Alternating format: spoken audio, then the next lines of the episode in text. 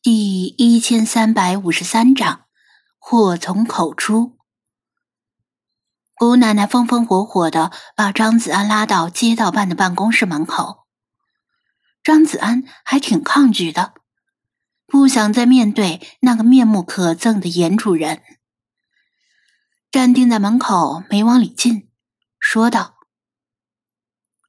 姑奶奶，有什么事您就说吧，没必要跟您进去了。”我店里还有事呢，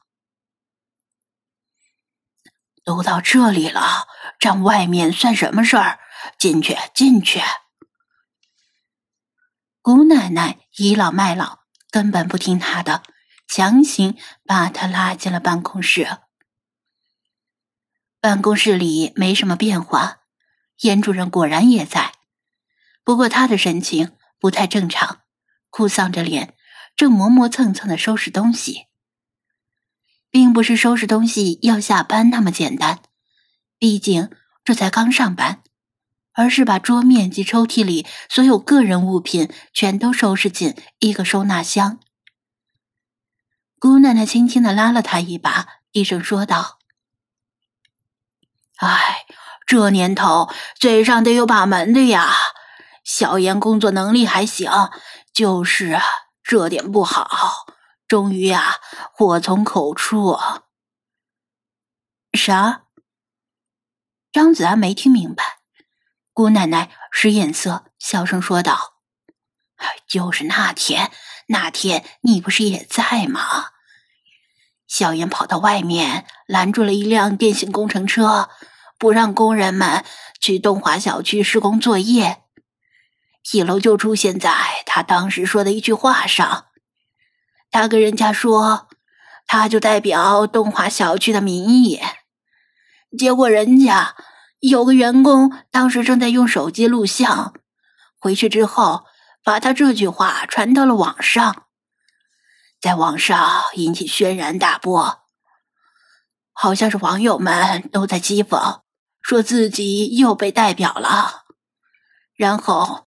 今天早上，领导就通知他去办离职手续了，这多可惜呀！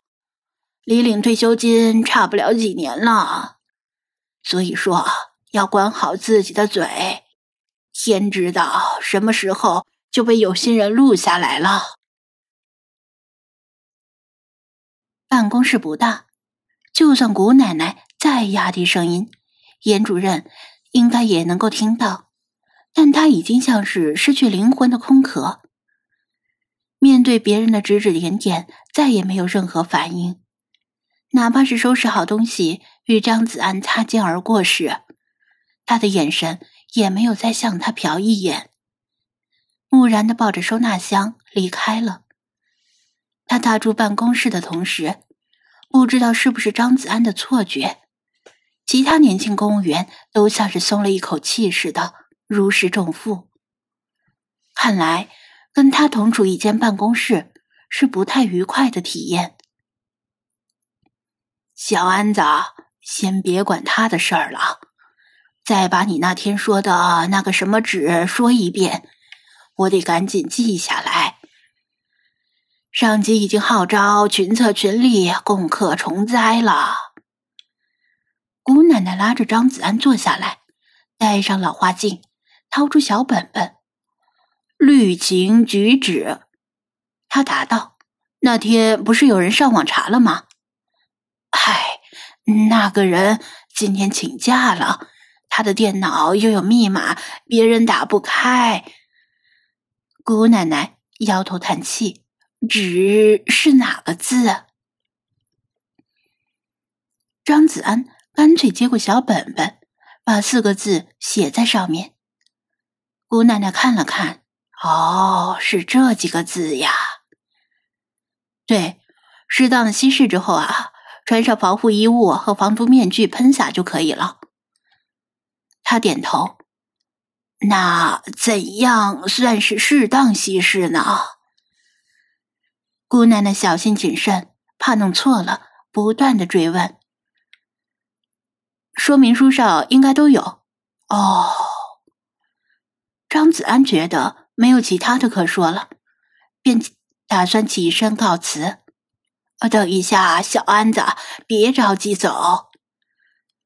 姑奶奶拉着他不放，和颜悦色的说道：“那天如果听你的就好了，但是现在后悔也晚了。主要负责人也已经被辞退了，所以小安子，你心里不要有什么疙瘩。”要说张子安心里没有一点芥蒂，那是不可能的。他好心好意的提供了。能够未雨绸缪、遏制虫灾的办法，却被无端阻挠了。不过，正如谷奶奶所言，阻挠这件事的罪魁祸首已经被辞退，也算是过于嚣张跋扈的报应。而且，早日消灭虫灾，他的宠物店也能够早日正常营业，不然只能坐吃山空了。我知道了，姑奶奶，我不会介意的。他说道：“好，那就好。”姑奶奶满意的笑道：“小安子，那天听你说话，你好像对这些毛毛虫很在行的样子。咋？听你说的头头是道的？”略有些了解。他没把话说的太满。自从察觉虫灾可能爆发。他确实查过不少相关资料。那外面这些毛毛虫都是哪儿来的？都是什么种类？这上级问起我们，我们全都是一问三不知呀。姑奶奶苦笑道：“小安子，如果你知道，一定要告诉姑奶奶。”张子安刚才过来的路上已经注意看过了。随即答道：“姑奶奶，不是我有意隐瞒，而是外面的毛毛虫种类太多了，一时半会儿呢说不完。我只能说，街道办附近最多的毛毛虫是历列对蛾的幼虫。这种毛毛虫曾经在二零一八年和二零零七年对英国伦敦和比利时造成很大的麻烦。”每只历列对蛾幼虫的身上有六万三千根毒毛，毒性很强，毒毛会随风四处飘散。当时比利时政府不得不派出二十四名身负火焰喷射器的士兵去剿灭它们。古奶奶听得瞠目结舌，没想到小小的毛毛虫居然这么厉害。逼得外国政府必须出动武装士兵才能够对付。啥？这么厉害？因为历列对蛾幼虫已经进化出很强的抗药性，一般二般的杀虫剂对他们没什么效果。